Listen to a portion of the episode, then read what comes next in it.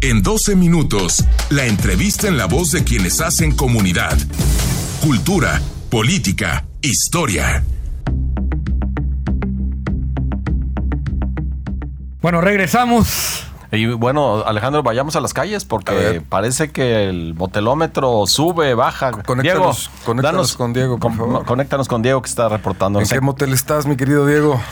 A- afuera del Riazor está bajando ya poco a poco el- la, la afluencia. Mucha afluencia en el Hotel Venus, enfrente del aeropuerto.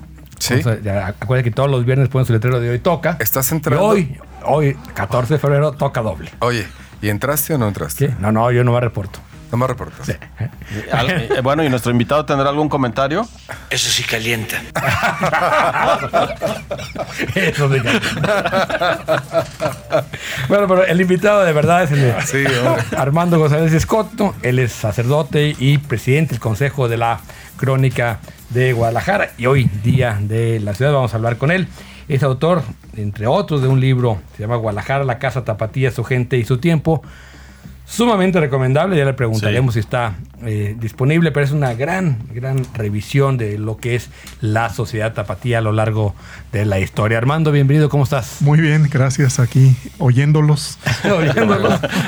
Qué gusto, Armando, que estés aquí y que coincidas con el presidente Sí, en la eh, mesa. Dos No, invitados no, de cualquiera coincide No. con semejante invitado. ¿eh? Exactamente. Si he sabido, llego a tiempo. no, la razón es muy simple. Ahora es distinto.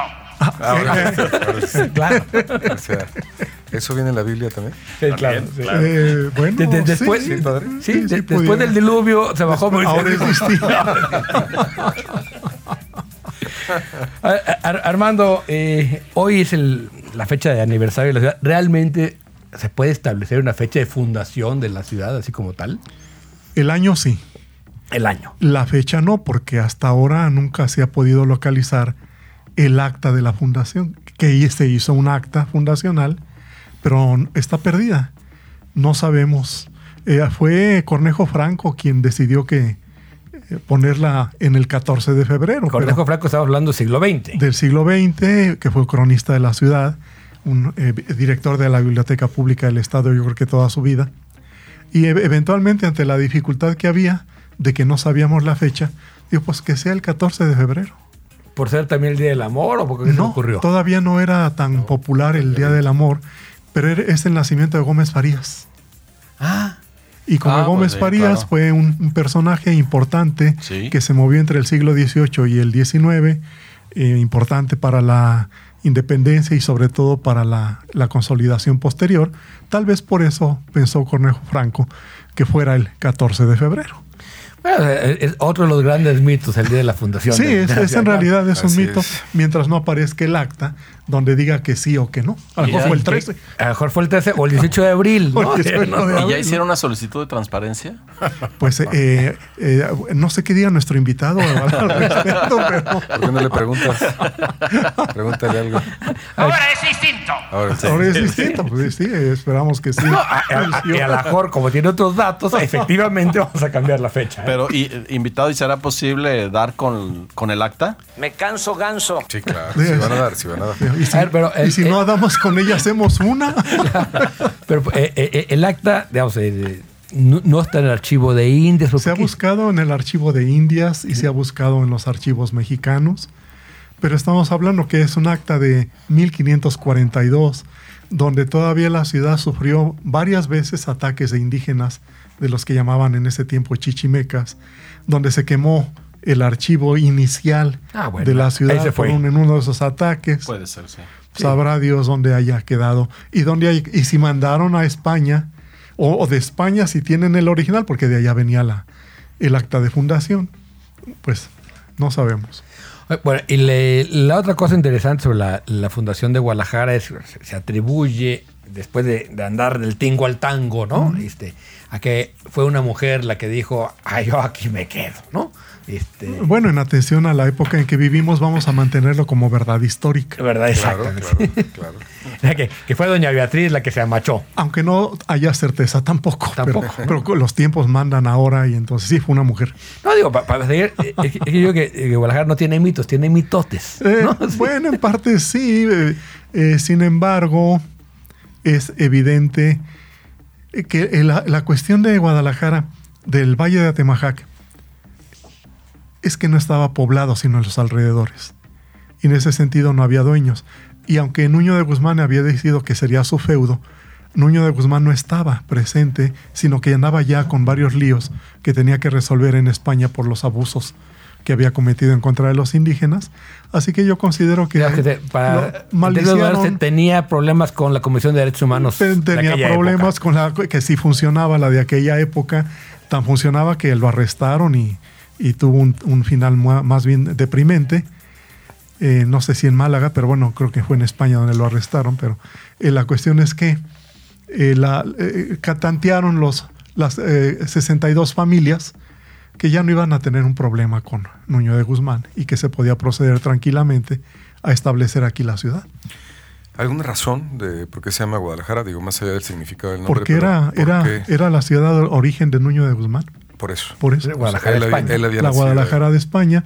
Y, ah, y muchos de estos personajes siempre ponían los nombres de sus ciudades, como Mérida, por ejemplo, que es Valladolid, que son nombres de fundadores que venían de esos lugares. Y, y Valladolid era un nombre muy largo, porque al menos yo lo aprendí como Valladolid y Morelia. Hoy- ah, sí, era Sí, ma- sí, muy pero- largo pero porque hay- había que hay- añadirle Hay el un hoy Valladolid, Morelia. hay un Valladolid en. Yucatán también. Hay un Valladolid en Yucatán. porque sí. además no venía uno de cada pueblo. Valladolid o Yucatán. Alguna vez te escuché, Diego, a ti me comentaste, me platicaste que un poco si le podrían llamar como el plan parcial que se genera en el país, ¿no?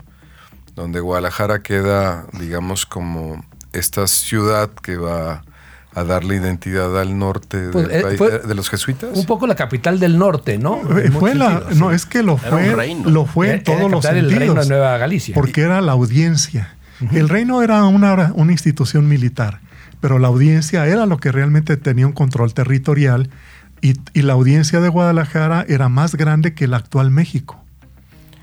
O sea, llegaba hasta la Alta Porque California. llegaba hasta la Alta California y toda la provincia México de Texas. Y provincia de Texas. Nuevo México no, porque pertenecía a la Audiencia de México, curiosamente, porque gente de la Audiencia de México lo había colonizado.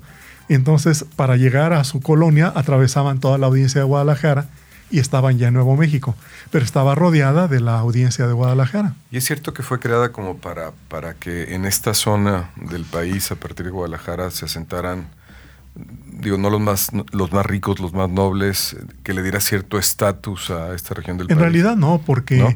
en la, la fundación de la ciudad que fue eh, originalmente en Nayarit, en, eh, Compostela. en Compostela, lo que se buscaba era asegurar cada vez un mayor territorio bajo la sujeción española por el lado del occidente, que, que sabían que era una ruta al norte para seguir explorando. Entonces necesitaban ir como consolidando sitios, lugares fuertes que les permitían seguir avanzando más adelante.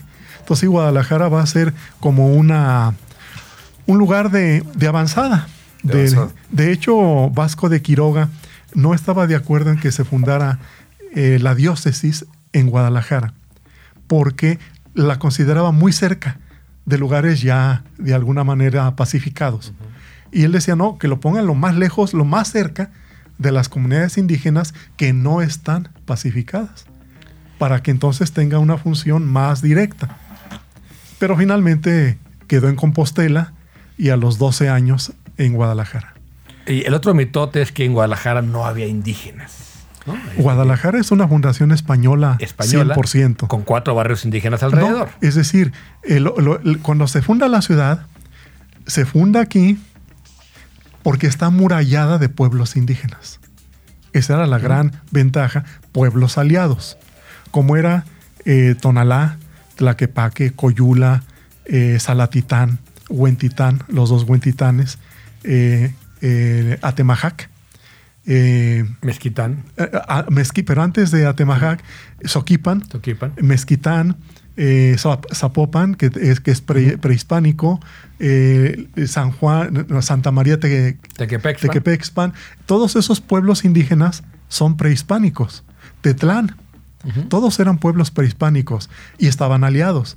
Por lo tanto, fundar la ciudad al centro era poner una muralla de pueblos aliados que defendieran a la ciudad de pueblos no aliados concretamente los cascanes, que se brincaban la barranca y atacaban a estas poblaciones desde antes.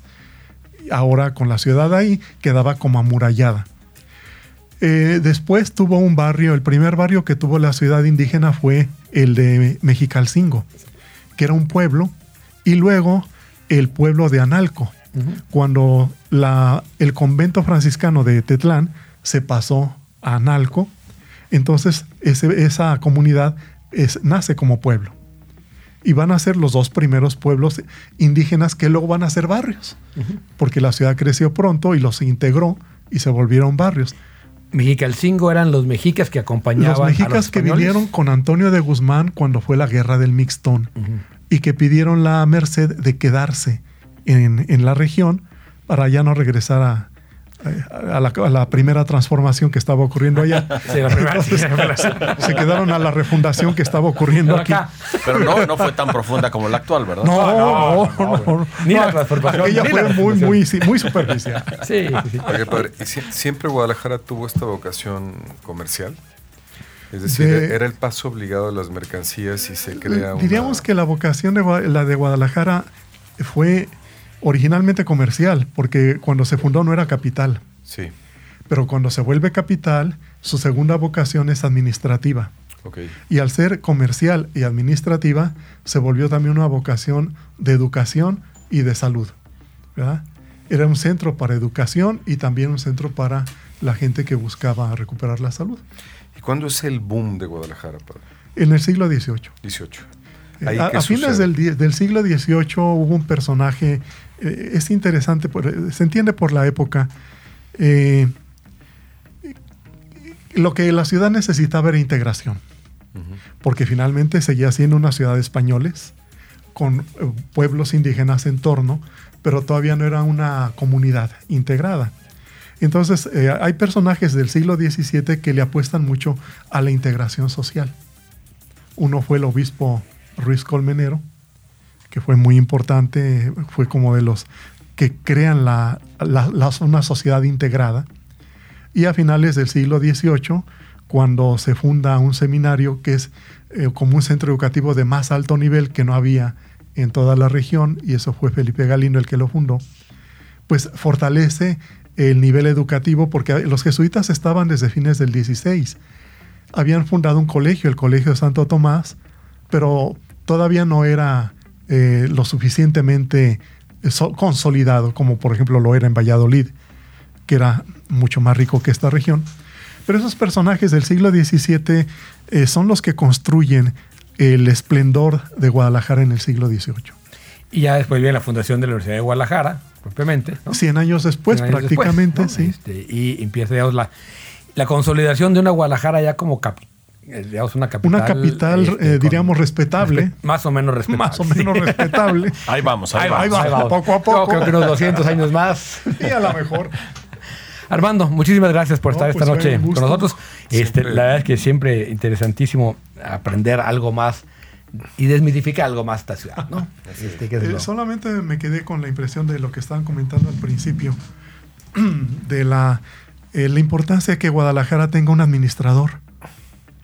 Ah, ojalá algún día lo tenga. Ah, no, Ojalá- pero no, pues es que, que los alcaldes se dediquen a ser representantes, a, a hacer campaña, a cubrir la espalda a quien quieran, pero que haya un administrador de la ciudad que se responsabilice de que la, la ciudad funcione no por tres años, por seis o diez. Sí. Exacto. Pues nuestro problema es que cada tres años se cambia todo y no se hace nada. Sí.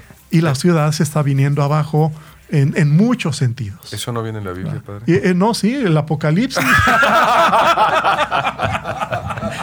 Hermano, muchísimas gracias por estar esta noche. Gracias, Armando. En Imagen Jalisco. Y nos vamos a un corte, regresamos.